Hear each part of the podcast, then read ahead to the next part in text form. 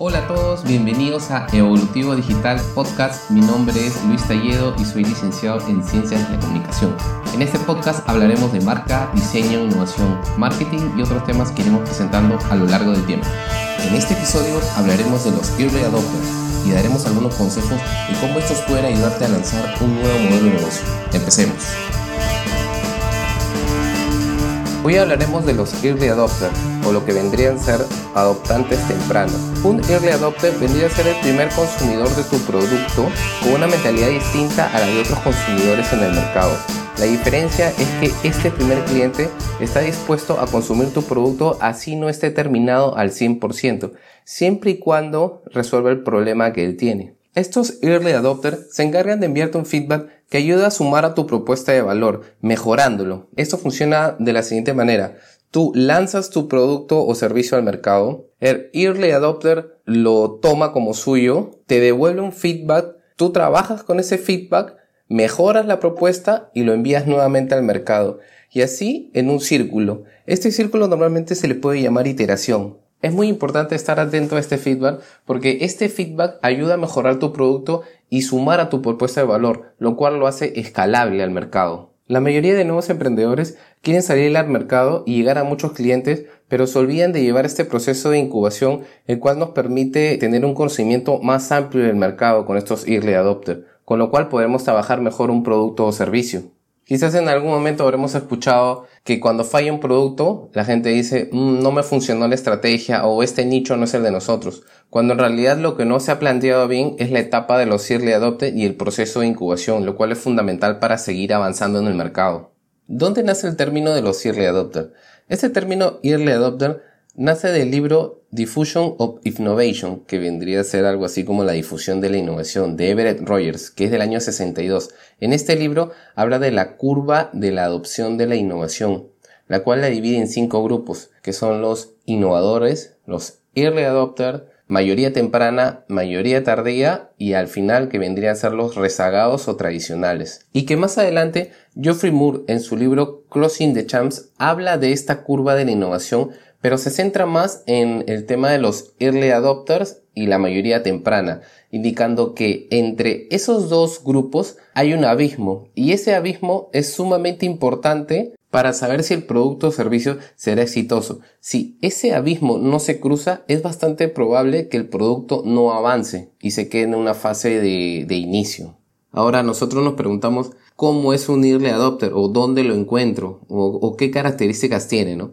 Bueno, generalmente un early adopter tiene un problema y son conscientes de ese problema, pero que lamentablemente no saben cómo resolverlo. Esa es, digamos, una característica que puede, que puede marcarlo, ¿no? También es posible que tengan una solución parcial del problema, pero que sigan insatisfechos y obviamente estén buscando cosas nuevas para satisfacer esa necesidad o resolver ese problema. Estos early adopters lo puedes encontrar en estos procesos de crowdfunding tratando de resolver su problema, viendo si hay alguna propuesta innovadora en el mercado están atentos a, a qué es lo que sucede o cómo lo, o cómo lo pueden resolver, ¿no? Y ellos se involucran dentro de este producto o servicio. Trabajar con los early adopters dentro de tu estrategia de lanzamiento de producto o servicio al mercado es importante, ya que ese feedback que ellos te van a enviar se vuelve un material importante para que tú puedas predecir si ese producto o servicio será bueno más adelante o será adoptado por ese mercado. Si no, pues simplemente no tendrá un futuro. Como ejemplo de Early Adopter, vamos a mencionar a dos empresas que creo yo desde mi punto de vista entendieron muy bien este concepto. La primera es Facebook, que se concentró en una sola universidad y antes de esa universidad se concentró en un grupo pequeño de amigos y con ellos realizaban testeos. Una vez que se dieron cuenta que ya estaba el producto casi casi terminado, lo lanzaron dentro de la universidad. Y una vez que realizaron más testeos, ojo, solamente dentro de la universidad, no lo lanzaron masivamente. Y una vez que estuvieron casi seguros que estaba al 100%, lo lanzaron a más universidades. Y una vez que realizaron ese, ese nuevo, digamos, este, esa rueda de mejora, lanzamiento, mejora, lanzamiento, mejora, lanzamiento. Lo lanzaron a nivel mundial y bueno, al, al día de hoy ya sabemos cómo es la historia, ¿no? Otra empresa vendría a ser Gmail. Los creadores repartieron las primeras cuentas a los early adopters y solo ellos podían invitar a las personas más cercanas.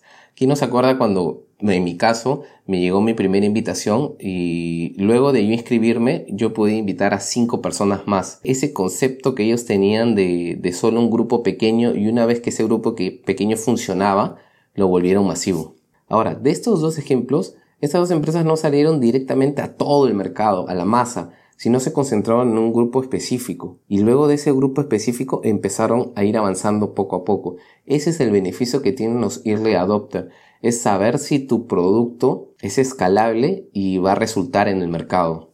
Ahora, ¿cómo un early adopter puede mejorar al lanzar tu nuevo modelo de negocio? Un early adopter normalmente va a estar de acuerdo o va a estar dispuesto a probar tu producto, así no esté 100% terminado, ¿no? Y eso tiene beneficios, porque podrás recibir de primera mano las opiniones de mejora para tu producto o servicio en este caso. Nosotros siempre pensamos que salimos con la mentalidad de que nuestro producto va a resolver todas las necesidades y hay algunas, hay algunas personas o algunos emprendedores que no escuchan ese feedback y ese feedback es sumamente importante porque es reflejado, este feedback tú tienes que reflejarlo como mejoría del producto o servicio. Y esta mejoría o este producto en todo caso tendrá más posibilidades de que funcione en el mercado de masas. Si no, simplemente no, no va a funcionar, ¿no? Estos early adopters se vuelven embajadores de tu producto, demostrando ante el público que realmente funciona. Y eso es lo que hace que tu producto o servicio sea escalable, la solución de ese problema. Ahora, tampoco es que un early adopter va a crear el producto o servicio contigo. No, sino que eh, e-, ese service design que tú ya lo has desarrollado, eh, solamente tienes puntos que aún no están muy claros y que con los early adopter tú vas a ir resolviéndolo poco a poco.